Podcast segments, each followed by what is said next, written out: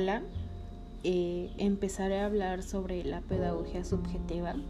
Soy Lisbeth Martínez, eh, actualmente curso noveno cuatrimestre en el Centro de Estudios Superiores del Bajío, Campus Querétaro.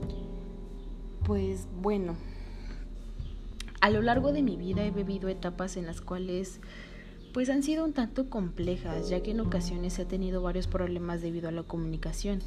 Pues a veces muchos problemas en mi vida llegan a tener solución, sin embargo no es así.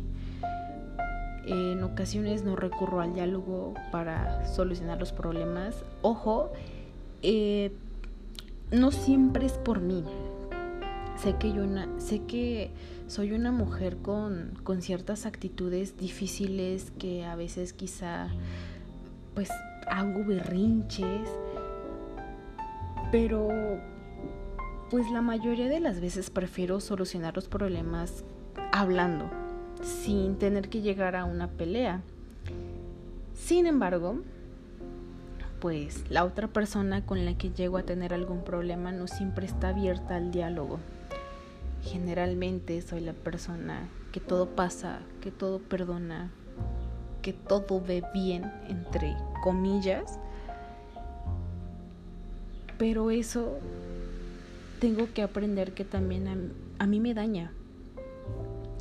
Debo aprender que no todo lo que hacen las personas está bien, es correcto o lo hacen con buena intención o sin tener que dañar a los demás. Siento que soy demasiado sentimental, demasiado sensible, que todo lo perdono. Es algo que quisiera en mí cambiar, que quisiera que, que, que mejorara porque a lo largo de mi vida pues me ha traído demasiados problemas.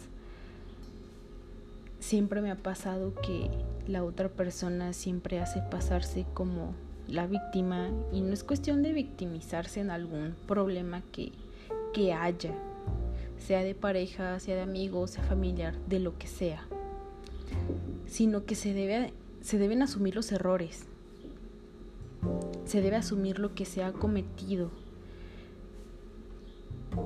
se debe asumir todo eso para cambiar, para bien y mejorar todas esas situaciones por uno mismo.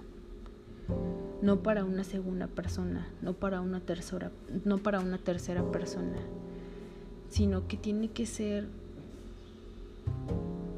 para notar aspectos positivos en nosotros mismos. A veces con esos tropiezos nos causamos más daño de lo que creemos. Y bueno, cambiando un poco de tema, por otro lado, hace un tiempo pues yo realicé mi servicio social en un camp que pues está ubicado en la colonia San Pablo. Eh, pues era una escuelita, era de preescolar a secundaria, eh, pues para niños con capacidades distintas, vaya, o sea, no eran niños ordinarios. Para mí era algo complicado, ya que yo había trabajado con niños ordinarios, pero con niños especiales jamás. Y claro que se me dificultaba porque yo no sabía cómo tratarlos. Al principio yo pensaba que pues con consentirlos yo hacía todo. Y no. En palabras coloquiales o palabras burdas, al yo hacer eso, solamente hacía que fueran más inútiles. ¿Por qué? Porque no dejaba que ellos hicieran actividades por sí solos, no dejaba que ellos quizá, un ejemplo, realizaran o escribieran la fecha por sí solos, que fueran al baño solos, que tomaran papel de baño solos o cualquier cosa. Generalmente yo estaba ahí para auxiliarles en cualquier actividad. Y eso pues creo que a la larga también les causaba un mal, ya que no los dejaba crecer como persona. No los dejaba que ellos desarrollaran capacidades más allá de los que ellos ya tenían.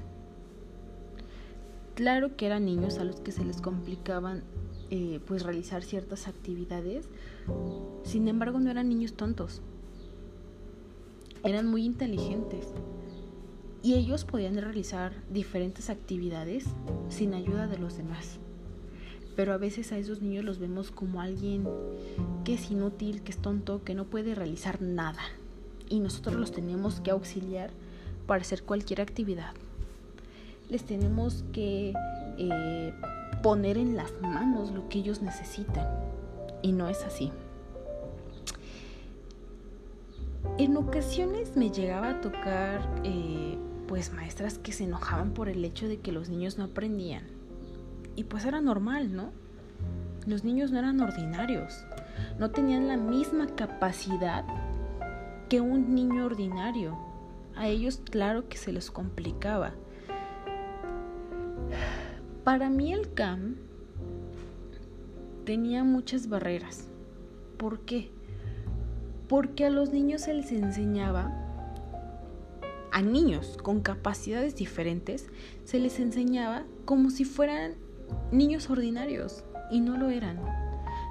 Teníamos que tomar en cuenta las capacidades que tenían esos niños y las dificultades sobre todo. Para empezar, las materias y los libros eran de los mismos niños que tomaban clase en una escuela ordinaria. Entonces, eso dificultaba la situación. Por ende, pues no aprendían de la misma manera. Entonces, para mí eso era como una barrera que se ponía en los niños para aprender. Para mí lo más correcto, y quizás solamente es una sugerencia, era que se les enseñara pues algún taller, algo para poder salir a la vida y hacerlo. Sin embargo, no era así. Los niños llevaban materias tales como matemáticas, español, geografía, historia. ¿Y cómo era posible que los niños en ese momento aprendieran fechas, por ejemplo, de historia? No era posible. A los niños se les complicaba. Hoy se les podía dar la fecha de tal acontecimiento y mañana ya no sabían. En mi caso yo tenía pues niños eh, con autismo, con hiperactividad, eh, con falta de memoria, con síndrome de Down, con problemas psicomotores, lo cual pues era muy difícil. Al momento de que yo veía que las maestras se enojaban porque los niños no aprendían, yo sentía rabia. Sentía rabia al escuchar que los regañaban, regañarlos por no saber cómo actuar en tal ocasión. Sin embargo, no tomaban en cuenta algo que era muy importante. Eran niños con capacidades diferentes. Distintas, 100% distintas a los niños ordinarios. No había confianza en ellos. Nos veían como algo inútil. Claro que existía eh, cierta dificultad, pues los niños quizá no atendían órdenes al instante eh, yo no era perfecta en esa, en esa área, ya que pues no era mi especialidad, pero trataba de dar lo mejor de mí. Iba cansada de la escuela, iba cuatro o cinco horas a estar con los niños, pero trataba de hacer que los niños pues de alguna manera desarrollaran eh, alguna capacidad. Al final de de mi servicio social, pues no pude más. Llegué a tener problemas mi compañera y yo con la directora, pues había cierto rechazo hacia nosotras. Eso pues eran problemas ya personales fuera del camp. No nos quedaba más que aguantar esas actitudes. A pesar de eso, pues tratamos de solucionar el problema, de, de, no llegar a un problema mayor que nos afectara dentro del servicio social. Seguimos dando lo máximo y hacer que los niños se sintieran a gusto y yo también y ella junto con nuestras maestras titulares. Las, las actitudes de la directora pues a veces no nos dejaban avanzar porque eran demasiado complejas. Por último, pues decidimos afrontar lo que se viniera, tanto en el camp como en nuestra vida personal, ya que pues en esos momentos pues estábamos pasando en un momento un tanto difícil. No era nada sencillo, ya que pues yo tenía problemas personales, familiares y para acabarla también en el servicio social. Me tomé un tiempo para respirar, medité las situaciones que existían en mi vida en general, escuela, familiar, amigos y camp. Finalmente tomé la decisión de hacer lo que a mí me competía. Si si debía alejarme de personas, pues lo hice en su momento. Si debía realizar actividades que a los demás no les agradaban, lo hice, porque al final yo sabía que no le afectaba a nadie esto, solamente realizaba lo que a mí me competía.